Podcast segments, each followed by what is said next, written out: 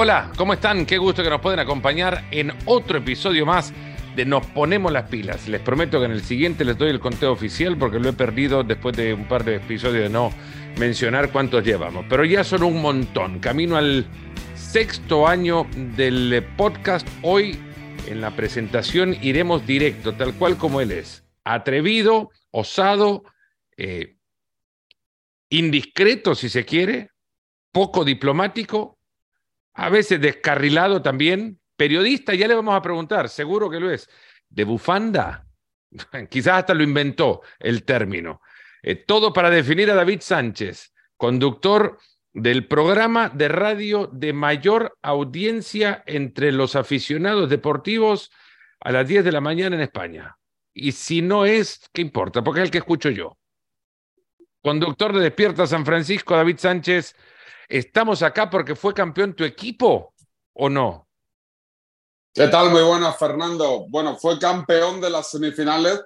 falta por, por ganar esa final de Estambul el próximo 10 de junio, pero sí, los que tenemos cierta simpatía por el Barcelona, como siempre le vamos a estar agradecidos a Guardiola, siempre nos alegraremos de que la cosa le, le marche bien y ayer hay que reconocerlo, al City y a Pep le fue muy bien ante el Real Madrid. Mira que estaba pensando que estábamos hablando del título del Barça y te fuiste al partido de ayer, que fue un repaso también, podemos tocarlo y, debemos tocarlo, eh, tratando de caminar por esa delgada línea de la objetividad inexistente. ¿Fue ayer el partido más lindo que ha jugado Pep Guardiola con el Manchester City? Pues yo creo que sí, yo creo que, que, Guardiola tiene dos obras maestras. Una es aquel Barcelona de, de Leo Messi, de Xavi Hernández, de Carlas Puyol, de Andrés Iniesta, de Víctor Valdés, de Pedrito, de esos jugadores que, maravillaron al mundo entero, entrenados por, por Pep Guardiola, que acaban con aquella Liga de Campeones conseguida ante el United, donde el equipo de Pep aplastó al equipo de, Alex Ferguson. Y yo creo que en cuanto a vistosidad, eh, aplastamiento, dominio de todas las facetas del juego, se parece bastante a que el Barça a este Manchester City, con el agravante de que no tienes a Leo Messi en tu plantilla. Tienes a Haaland, que es muy bueno, pero que no es Leo Messi. Y por eso yo siempre, Fernando, eh, defiendo que Guardiola es el mejor técnico del mundo. No solo por lo que gana, que parece que en Madrid es lo único que se valora. Tantas Champions tienes, tanto vale, sino por la ascendencia que tiene Pepe en sus equipos y sobre todo que alguien es especial cuando el resto de eh, compañeros de tu gremio, es decir, entrenadores, intentan copiarte, pero el original es Guardiola, que lo hizo con el Barça y lo ha repetido con el, con el City, independientemente de si gana la final o no ante el Inter, que yo creo que la va a ganar. Eh, al Inter se le sumaron un montón de hinchas ayer que hablan castellano. Bueno, en, Madrid ya son, ya son legión, ya recuerdan o dicen que es que les recuerda al Madrid de las primeras Copas de Europa, donde el Inter era era el gran rival, porque, porque por Milán pasó también José, José Mourinho. Bueno, eh, como el tema está todavía tan caliente, todavía eh, la hinchada madridista barrenterista no ha empezado su campaña para, para arropar al conjunto italiano. Hoy en Madrid se habla de las dudas que deja en el equipo la derrota tan virulenta ayer ante el, ante el Manchester City. De hecho, imagínate cómo es este club, Fernando, que eso sí que hay que reconocerlo, es autoexigente al máximo que ni un año después de haber levantado la liga y la liga de campeones, su técnico tiene el puesto asegurado. Todo parece indicar que sí, pero nadie en el club dice abiertamente el señor Carlo Ancelotti el año que viene será técnico del Real Madrid. Ya podremos entrar también a, medir o dimensionar el grado de exigencia que, que se pone el Real Madrid, que eh, admite muy poco margen para el error eh, pero centrándonos un poco en, el, en, el, en Pep Guardiola y cómo se le ve a Pep Guardiola sobre todo, eh, da la sensación que se construye a su alrededor una narrativa que lleva, porque está metido en un club que está apoyado por petrodólares, eh, que lleva siempre este argumento encima. Pep gana porque tiene equipos que gastan mucho. Estaba haciendo los números de las últimas cinco temporadas, El Manchester City solo ha invertido 70 millones de euros más que el Madrid. Eso, en dimensión, digamos, de, de los millones que gastan, no es mucho.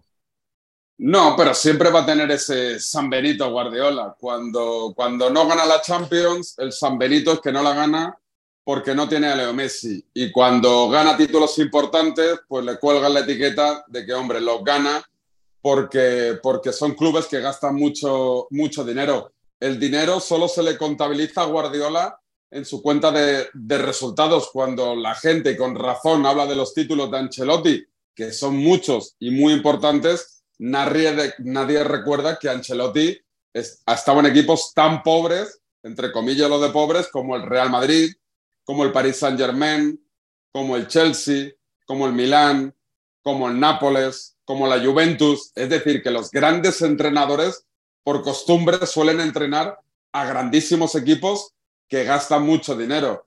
Pero tú, el dinero te puede dar títulos, pero ganar títulos con la excelencia que consigue Guardiola es muy complicado y tiene mucho mérito. Y por, eso Pep.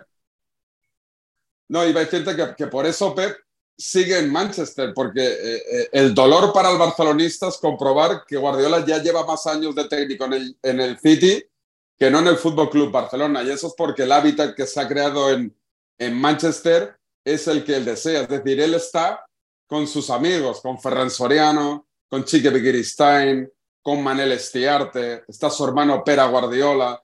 Es decir, todo está para que Guardiola esté cómodo en la ciudad y en el equipo. Se hace lo que él dice. Ante la duda, siempre la razón, los que mandan en el club se la dan a Guardiola y por eso sigue en Manchester, porque está encantado de trabajar en ese equipo rodeado de amigos y que además están ganando muchos títulos. Por eso se fue de Barcelona, porque uno podría llegar a creer que Pep podía tener las condiciones para crear el ambiente, el hábitat que, que a él más le conviene, que a él más le, le, apetece en, en su club. Nunca dejaron que el Barcelona fuese su club. Es que Barcelona, tú bien lo conoces, es un club muy complicado, es un club de familias. Están los laportistas y los antilaportistas. En la época de Pep estaban los guardiolistas y los antiguardiolistas. Y en estas facciones o sectores englobo afición, a grupos de, de comunicación, a estamentos políticos, había los nuñistas y los no nuñistas. Los máximos o más importantes escándalos judiciales del club siempre han sido iniciados en Barcelona por la denuncia de un socio anónimo. Es decir, es un club que vive en la permanente ruptura y en la permanente crispación. Y así es muy difícil muy difícil trabajar. Eh, lo intentó Pep, aguantó cuatro años, él hubiera deseado más años, pero repito, lo que Pep buscaba y necesitaba era un club donde de verdad se diesen las condiciones para poder armar otro equipo parecido al que consiguió en su primera etapa en Barcelona. ¿Por qué le cuesta tanto al Barcelona asumir hasta sus éxitos? Es campeón de liga, por ejemplo, y sin embargo, alrededor del título se le despide Busquets alrededor del título se va Mateo Alemán para volver, porque en el camino, no sé si algo tenía que ver, que Jordi Cruyff sí se fue y no quiere volver. Eh. Es un club muy complicado y si está Joan Laporta de, de por medio, todavía más. Laporta es porque es un presidente ingobernable, porque es un presidente presidencialista, porque quiere tener la última palabra en todos los departamentos del club, porque prefiere que a su lado estén gente fiel que gente válida. Es decir, los, dos pilares fundamentales de esta segunda etapa de Laporta como presidente fueron eh, Ferran Rabarté como CEO del club, como director general. Es un tipo muy reconocido y muy reputado en este país. Y Mateo Alemán, que era el director de fútbol del, del club. Ya no queda ninguno y las funciones las asume Joan Laporta, que es verdad que cuando sale elegido presidente en esta segunda etapa, ya dice públicamente que había aprendido de los errores de su primera etapa, donde se sintió traicionado por gente que él pensaba que eran sus amigos y que no lo eran. Y por eso ahora en el club, Joan Laporta, ante la duda, prefiere colocar a un familiar que no a un ejecutivo válido que le pueda traicionar más adelante. Yo creo que es el, gran problema y porque trabajar con la porta es muy complicado. Ferran Rabartel, CEO del club, se marcha cuando durante un viaje de este último, creo que era Estados Unidos, se entera de que la porta ha cerrado un acuerdo con un fondo de inversión para no sé qué financiación del estadio. Claro, el director del club, en teoría con todos los poderes del mundo, dice, yo no pinto nada aquí si al primer viaje que hago el presidente firma algo que no me ha consultado. Y Mateo Alemán entiende que mucha gente interfiere en el trabajo de la planificación deportiva, que Joan Laporta tiene muchos asesores que no son especialistas en la parcela futbolística, pero que son muy amigos de, de Joan Laporta. Bueno, Mateo ha vuelto porque es muy complicado decirle no al Barça y sí a Aston Villa, pero eso no te garantiza que el año que viene, cuando acabe su contrato, Mateo Alemán no coja la maleta y, se marche de Barcelona. ¿A quién se quiere parecer Laporta? ¿O quiere construir una, una figura de gestión eh, única, singular, al grado de, ser imitable? Eh, Florentino es un presidente eh, futbolero, pero muy empresario. Laporta es un presidente muy futbolero, incluso más que Florentino Pérez, pero cero empresario. Es que no, veo, a Florentino Pérez entrando al vestuario del Madrid saltando. Y si lo hace, Florentino se encarga que ninguna cámara emita lo que se ha grabado, porque las cámaras le van a grabar. Y también es verdad que Joan Laporta juega mucho con, con, su figura icónica de ser el presidente que trajo a Guardiola, que, que formó al mejor club de la historia. Hablo del, del Barcelona, que tuvo a Leo Messi, que era un presidente que además era amigo de los jugadores, que salía por la noche a tomarse copas con los, con los jugadores. Era un presidente... Luz de Gas pasó a ser un destino turístico de, de los autobuses de dos pisos. Eh. Pero, pero no tengáis ninguna duda, donde los jugadores le consultaban dónde podemos ir a tomar una copa, dónde podemos ir a, a cenar. Eso al final al socio del Barcelona le encandiló. ¿Por qué? Porque es un tipo muy simpático, que las distancias cortas eh, te gana y que además no nos engañemos, ganó todos los títulos posibles en su primera etapa.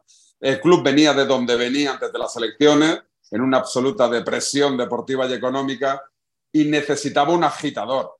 Y alguien que venía para agitar era Joan Laporta, un tipo que le, se gana al socio con la palabra, que lo improvisa prácticamente todo, pero que tiene mucho carisma. Yo creo que juega con eso Joan Laporta. Cada vez que se le marcha un directivo, un ejecutivo, Joan Laporta repite lo mismo. Los socios me votaron a mí. Los socios votaron a Joan Laporta. El resto es importante pero no es fundamental y que todo el mundo esté tranquilo que el Barça, si se marcha un ejecutivo, tendrá la capacidad de traer a otro igual o superior. Decías, eligió a, Pep Guardiola en su momento. Yo recuerdo haber charlado con alguien de esa directiva en ese momento y, y llevarme en la idea, y todavía la sostengo, que para elegir a Guardiola antes existió una votación por llevar a José Mourinho que estuvo tan dividida como que la proporción fue 4 a 3. ¿De qué lado estaba Guardiola, eh, perdón, Laporta en el lado de Mourinho, siendo Laporta amigo de Jorge Méndez? Sí, no, eh, Laporta por aquel entonces, primero, no era tan amigo de Méndez. De Méndez es muy amigo en la actualidad. Eh, segundo, Laporta era más de, Guardiola que de Mourinho. Mark Ingla, ex eh, directivo, vicepresidente importante de la primera etapa del Barça con Joan Laporta, era el que apostaba de verdad por, por José Mourinho porque, porque entendían que, que necesitaban un técnico que garantizase los títulos a muy corto plazo. Y por eso Mark Ingla propone el nombre de José Mourinho. Joan Laporta por aquel entonces escuchaba la opinión de sus, de directivos. Hubo viaje, no de Laporta, pero sí de ciertos directivos a Lisboa para reunirse con José Mourinho. De hecho, José Mourinho estaba muy al, pie de la noticia de, la actualidad del Barcelona, lo conocía todo, conocía a los jugadores, conocía los problemas, les facilitó las posibles soluciones, pero es ahí cuando aparece Evaris Murtra, un mítico directivo de toda la vida de, del Barcelona, que era además de directivo asesor prácticamente en tareas de, gestión de club de, de, Joan Laporta, que es el que de verdad le dijo a Laporta, Joan, no te equivoques, apuesta por Guardiola, un tío de la casa, conoce el club, mm. conoce las virtudes del club, conoce los problemas del club.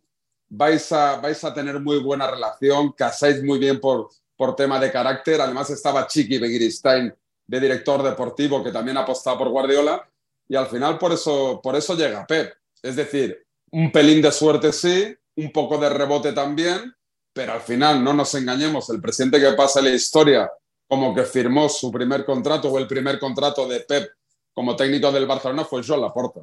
¿Por qué, ¿Por qué Guardiola no está en el Barça al margen de esta situación que ya mencionabas antes de lo complejo que es un, un club eh, de familia y, autodestructivo como es el Barcelona? ¿Por qué Pep no pudo llegar a controlar el Barça de tal forma que siguiera todavía en ese club? Porque no lo pudo hacer en su etapa de jugador y tampoco lo iba a conseguir en su etapa de, en su etapa de, entrenador. Eh, como jugador, Guardiola también tuvo esos problemas. Como, como jugador, a Guardiola se le hace un homenaje, pero a Guardiola también se le intenta vender, se le tilda de pesetero con filtraciones por parte de la, de la, junta, de la junta directiva. Eh, el club le racaneó dinero en algunas renovaciones de, de contrato, es decir, no se le valoraba por aquel entonces a los canteranos como valoraban a los jugadores extranjeros Guardiola tuvo muchos problemas con las directivas del, del Barcelona y ahí empezaron a surgir los guardiolistas y los antiguardiolistas. Y como ya Guardiola por aquel entonces eh, tenía una buena verborrea en sala de prensa, tenía un discurso muy coherente, era de los jugadores que hablaba bien, pues había quien ya empezaba a decir aquello de que mea colonia, de que va de listo, que va de culto, que se paseaba con un libro. Es decir, Guardiola ya tuvo enemigos en aquella época y Guardiola sabe que es muy complicado trabajar en Barcelona. Para quien lo está escuchando esto, David lo dice con una cierta sonrisa, también como, como eh, agradecido por lo que le ha pasado a Guardiola en este momento, porque, un triunfo como el que ha conseguido en semifinal de vuelta contra el Real Madrid, ni más ni menos, y con el paseo que pudo haber sido mayor de no ser porque el Madrid cuenta con Thibaut Courtois, estábamos hablando de una goleada todavía superior al 4 a 0 que fue. Es que Hoy Guardiola puede caminar tranquilamente por cualquier parte y, mostrarle cuatro dedos a quien diga que no es buen técnico. No, no, y, que era un partido de ayer nivel 8-2 del Bayern de Múnich al, Barcelona, es decir, de, paliza antológica. Y era lo, que explicaba o intentaba explicar Guardiola en la rueda de prensa previa al partido ante el Real Madrid. Que una cosa son los títulos, que al final Guardiola también lo reconoce, es lo que sirve para para ponerte la nota final, según has ganado tanto vales, pero Guardiola siempre ha defendido desde que entró en el mundillo de los técnicos de que tan importante es el fin como el trayecto y el camino que utilizas para lograr el objetivo. Y la sensación siempre de Guardiola es de que uno se gana la eternidad futbolística ganando como ganó su primer Barcelona o como puede ganar este City la, la Liga de Campeones. Guardiola, que haya gente que diga que mea colonia y que son palabras para quedar bien, siempre dice lo mismo. Si al final de una etapa como técnico yo veo que mis jugadores y mi afición se la han pasado bien, han disfrutado, han valorado lo que han ganado, quiere decir que el trayecto ha valido la pena. Y Guardiola entiende también que si no gana la Champions, siempre habrá, aquel que dirá, sí, sí, todo muy bien, muy bonito, muchos pases, mucha posesión, pero las ligas de campeones las gana Madrid. Bueno, eso ponía también yo en Twitter el, día del partido. Eh, era Grealish quien tenía más toques a los 20 minutos que Rodrigo Benzema y Vinicius. Y la primera respuesta sí, después el resultado está 0 a 0. Eh, no pasa nada. Eh, ¿Cómo le ha pasado el hincha del Barça en esta temporada? Es campeón de liga, le ha ganado al, al Real Madrid también con un, muy, muy buen espectáculo futbolístico en Riyadh, en Arabia Saudita, en enero. Pero ha pasado de todo. Sí, bueno, es que claro, Barcelona tiene un incendio semanal que, que, desvía la atención de lo, de, lo, de lo estrictamente futbolístico. Ha sido una temporada con altibajos que arrancó con el, con el ridículo europeo, que eso pesó mucho, el caer en la fase de grupos. El club es un club acostumbrado en las últimas décadas a, a, a pelear a competir, incluso a ganar esta competición y lleva varios años haciendo eh, ridículo tras ridículo, con la noche de Roma, con la noche de Anfield, con, con la eliminación en Europa League ante el Eintracht de Frankfurt, lo de esta temporada. Eh, poco a poco enderezaron el rumbo, en parte por meritazo de Xavi Hernández y de su plantilla y en parte por demérito del Real Madrid, que volvió con la pájara después del Mundial de Qatar y que ya el hueco se hizo insalvable para competirle la liga al, al Barcelona. Pero bueno, al final, la nota final al Barça se le empezará a poner hoy, después de la eliminación del Real Madrid en la Liga de Campeones, porque una liga del Barça vale más o menos en función de lo que gana el eterno rival. Si el Madrid llega a ganar la Liga de Campeones, el valor de la Liga del Barça es relativa. Ahora que ha caído eliminado el barcelonismo el sábado, que va a ser el día en el cual celebren esa liga en el Estadio del Camp Nou, lo va a celebrar de verdad, porque hay que reconocer que tiene mucho mérito Xavi Hernández en lo conseguido, si recordamos de dónde viene este club, que es de una ruina deportiva, social y económica tremenda y la imagen que le ha quedado ahora después de haberse destapado. En esta temporada también un caso que no sé, vos lo conocés muchísimo más. A los socios del Barcelona, me imagino cada vez que se ven enfrente al espejo, se pondrán a pensar, David, cuando ven su carnet de socio y dice, a ver, soy socio del Barcelona, pero en los últimos 20 años he elegido presidentes que han estado metidos en la cárcel o han, o han considerado que es buena idea entrar en un acuerdo comercial con el segundo del Comité Técnico de Árbitros, porque hasta ahora Laporta no ha dicho que es mala idea pagarle a Negreira. Es que no tienen salida. En ese tema no pueden convencer a nadie.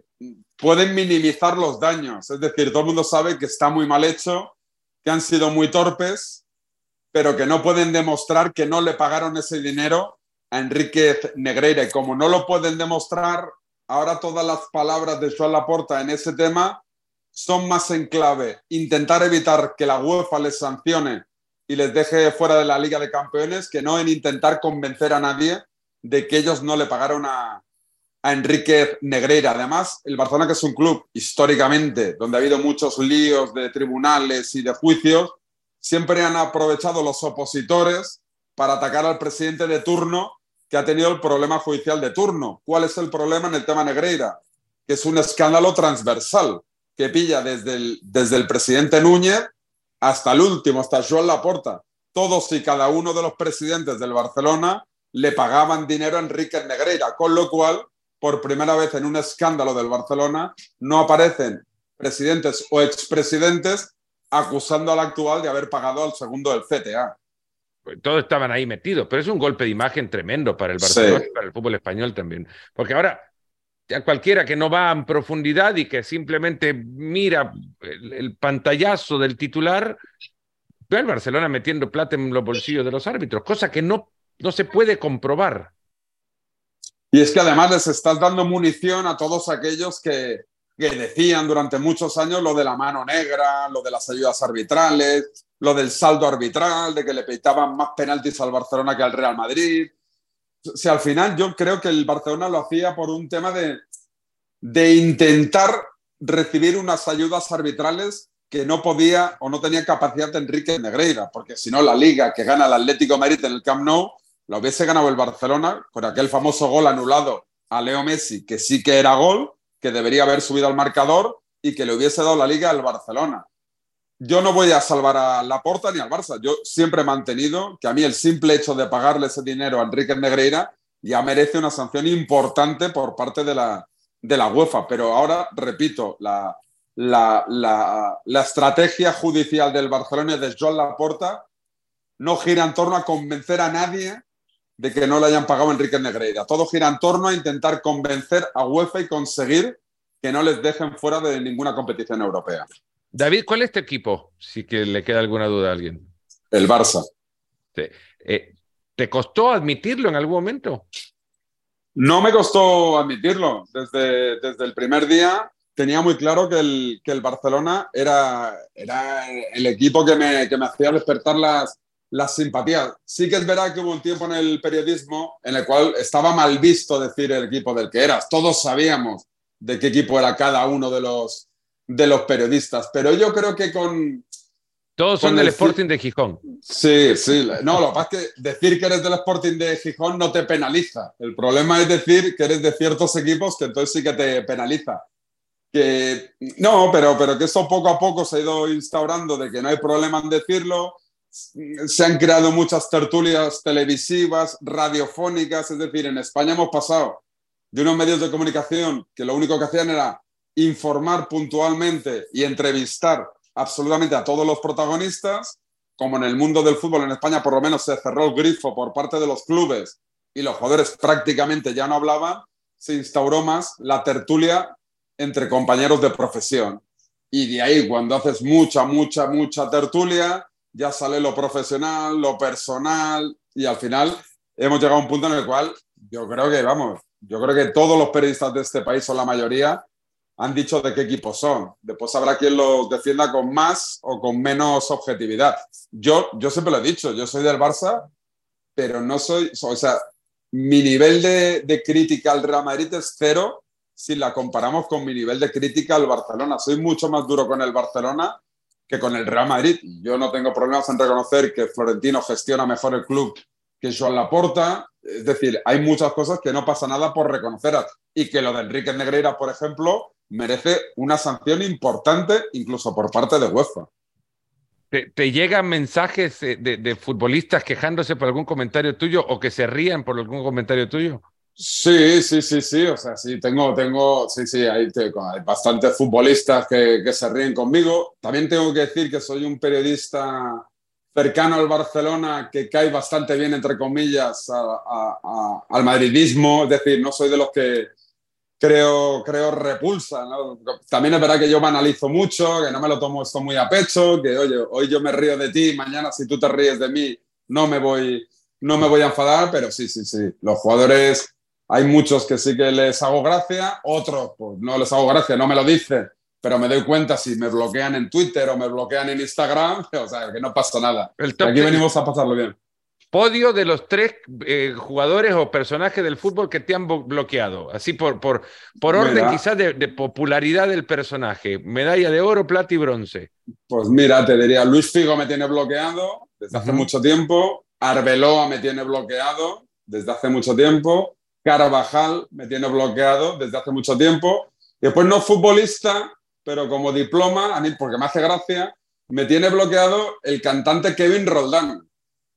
Ah, Kevin Roldán, el que todo comenzó con él, claro. Eh, todo comenzó, comenzó con él y a raíz de aquella famosa fiesta de cumpleaños de Cristiano, de James, aquí se hizo archiconocido en España y, y, y sí, sí, me bloqueó y lo miré hace poco sigo bloqueado por, por Kevin Roldán. No me quita el sueño, pero, pero me hace gracia. Es buenísima esa. ¿Lo miraste? No, no llegaste a, saludarle ni. No, porque al principio sí que le escribía en Twitter, eh, lo hacía ahí en cachondeo, me bromeaba, me cachondeaba de la fiesta, de todo. Y un día le iba a escribir y vi que no podía, digo, pero ¿para qué no le puedo escribir? Y entonces miré y vi que me había bloqueado. Yo creo que se hartó y dijo, fuera. Este buena, buena, medalla esa. Yo tengo un par de, de personas que no sabría por qué me, tienen bloqueado, pero sí, tampoco merecen, merecen la pena. Eh, cuando, cuando ves eh, fenómenos, por ejemplo, que de, la Kings League, ¿no? que sabrá Dios cuánto va a durar, pero ha, pegado un golpe fuerte. ¿Qué puede hacer el fútbol? ¿Qué podemos hacer nosotros desde los medios para evitar eh, la migración hacia otras cosas que son espectáculos, pero no son juegos? Eh, yo creo que con la Kings League lo que tiene que hacer la liga o el fútbol es aprender. Aprender lo bueno y olvidarse de lo malo si cree que hay algo malo. Yo creo que el gran secreto de la Kings League es uno, que atrae mucho a la juventud. Dos, que es un fútbol o otro fútbol mucho más rápido, más dinámico y no tan encorsetado. Y tres, la cercanía con el, con, el, con la gente, con el espectador, el hacerlos partícipes, el, que todo, todo el mundo tenga la sensación de que puede intervenir, de que, de que puede interactuar con ellos. Es decir, todo lo contrario a lo que, por ejemplo, están haciendo en España y supongo que en muchos países, que es alejar a los equipos y a los clubes de los, de los aficionados. En mi época aquí en España, uno era de un equipo independientemente de los jugadores que jugaran en ese equipo. Es decir, el seguidor del Racing de Santander pensaba que el 9 del Racing era el mejor 9 del mundo, mejor que el del Barça, que el del Madrid, que el del United. Hoy en día era Dios. Claro, oh, exacto. Hoy en día ves a más chavales con camisetas del City, del PSG, del United, que de, que de, que de camisetas de España, porque ya los niños tengo la sensación que son más de jugadores que de equipos. Eso es cierto, sí, sí. Bueno, ha pasado con fenómenos de futbolistas que han arrastrado masas de público eh, seguidor a sus eh, nuevos clubes, caso Chicharito Bayer Leverkusen, por ejemplo, pero multiplicaron por mucho la cantidad de seguidores de, del, del Bayer Leverkusen y la realidad es que hay más fascinación porque por el futbolista que se acerca más al hincha de lo que se acerca al club como tal. El futbolista se abre, abre las puertas de su casa para, para dejarse ver por el aficionado. El club cierra las puertas. El, club eh, son palos en las ruedas constantemente. Aquí en España, las, las radios y las teles que tienen la oportunidad de hablar con futbolistas solo lo pueden hacer en las ventanas de partidos de selección. La Real Federación Española de Fútbol, en este caso, es la única que mantiene esa, esa, esa comunicación con el aficionado abierta. Los jugadores del Barcelona que, que, podáis escuchar, eh, los escuchas cuando están concentrados con la selección española de fútbol. ¿Por qué? Porque los departamentos de comunicación del Madrid, del Barça, del Atlético de Madrid de turno no tienen ningún poder de, de decisión. Y yo creo que eso habla muy mal y le va muy mal al fútbol y creo que es lo que está manejando muy bien Piqué con el tema de la, con el tema de la Kings League. Es, es a las federaciones, y se lo dije a alguien de la Real Federación el otro día, eh, como que estamos acostumbrados desde los medios a darle porque aparentemente son de las federaciones, es todo mal. Eh, y sin embargo, la Real Federación Española de Fútbol hablando por lo que hablas ahora, el otro día abrí un concierto de 30 minutos de Osuna. Te puede gustar o no te puede gustar, pero Osuna es conocido, es una figura reconocida. Le pone, jerarquiza en otra, pone en otro lugar el espectáculo de la final de la Copa del Rey. La federación abre al entrevistar a los árbitros. Hay rueda de prensa de los árbitros el día antes de la final de la Supercopa y de la Copa del Rey. Aquí hay una guerra entre la liga y la federación y todo lo que haga la federación, la liga lo ve mal y todo lo que haga la liga de fútbol profesional, la federación lo ve mal. Es decir, la guerra abierta es además irreconciliable. Rubiales no puede con Tebas, Tebas no puede con Rubiales y nunca se van a poner de, de acuerdo. Si a eso le añadimos que el Barça y el Real Madrid tienen una muy mala relación con Tebas por el tema de la Superliga, pues el porro es fundamental y es un milagro que el fútbol español siga despertando tanto interés como, como despierta. Es decir, se llevan mal todos los estamentos del fútbol español y aún así el producto no sale del todo mal porque es un producto que hay que reconocer. Sin Messi, sin Cristiano, sigue interesando bastante tanto en España como fuera. Ya lo vas a ver en Estados Unidos cuando se vengan los equipos de la liga jugar acá, por ejemplo, el Atlético, Real Sociedad, Betis, eh, Sevilla van a jugar una, una, serie de partidos en México y en, San Francisco, se van a llenar los estadios y el gran derby eh, del, del, régimen, a ver quién es el equipo del régimen, se va a jugar en Dallas. O sea que tan peleados no estaban, porque negocios hacen juntos Real Madrid y, y Barcelona cuando jueguen ahora en Dallas ese clásico. Y ya, ya lo vas a ver esto en Estados Unidos cuando se vayan equipos como la Real Sociedad, Sevilla, Betis, Atlético de Madrid a jugar a San Francisco, van a llenar la cancha seguramente. Y habrá un derby en Dallas, un clásico, que nos hace pensar que, bueno, muchos se pueden haber dedicado videos de quién era el equipo del régimen o cuál, pero negocio van a hacer juntos cuando jueguen Real Madrid y, Barcelona en Dallas. Sí, sí, aquí la, la, supuesta mala relación que vive hoy el Barça del Madrid por el tema Negreira, que yo la pongo en cuarentena, no casa con el tema de esa alianza, parece eh, confirma de sangre de Barça y Madrid por el tema de la, de la Superliga. Por el tema de la Superliga aparecen todos los problemas con, con Javier Tebas. El Barcelona, para poder reforzar y fichar esta temporada, ha tenido que activar las famosas palancas. Palancas económicas, que es vender un porcentaje del patrimonio del club para poder fichar. Bueno, ha sido Florentino Pérez, el presidente, que ha puesto en contacto a Joan Laporta con ciertos fondos de inversión para poder acometer esa activación de palancas. Es decir, Florentino Pérez ha ayudado al Fútbol Club Barcelona a poder fichar en el pasado mercado de, de, verano. ¿Por qué? Y eso te lo reconoce el propio Florentino Pérez, porque al fútbol español y al Real Madrid le interesa mucho más un Barcelona potente que un Barcelona que no sea fuerte. Y sobre todo pensando en clave Superliga. Florentino Pérez ha sido el gran aliado de Joan Laporta desde el pasado verano para, para ponerle en contacto con fondos de inversión, con empresarios, con gestores, con bancos internacionales. Eh, Florentino Pérez quiere que al Barcelona le vaya bien y Tebas también, pero si aparcan el proyecto de la Superliga. La última, ¿te jugás tu apartamento en Madrid a que el Barcelona en cinco años sigue siendo club social? No, yo, es que además yo soy de los pocos eh, cercanos a Barcelona que, que, no me importaría ser una sociedad anónima deportiva. ¿eh? Yo, yo soy de los que piensa que no es tan mal invento si eliges bien.